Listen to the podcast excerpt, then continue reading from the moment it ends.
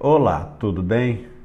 Acheguemos-nos, portanto, confiadamente junto ao trono da graça, a fim de recebermos misericórdia e acharmos graça para socorro em ocasião oportuna. O autor de Hebreus nos desafia: cheguemos-nos, pois, confiadamente ao trono da graça. Isto é um convite e uma ordem. O que encontramos no trono da graça? Deus está assentado no trono da graça. Ele é o soberano e Senhor absoluto.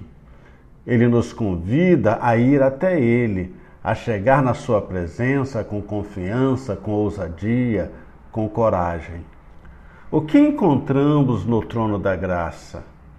Encontramos duas coisas: misericórdia e graça.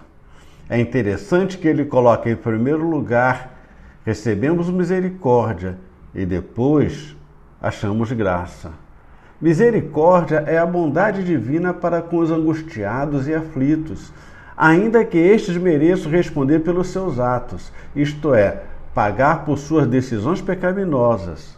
A graça, então, é o favor divino, gratuitamente concedido àqueles que não o merecem. Aliás, a graça é a bondade divina para os que só merecem castigo.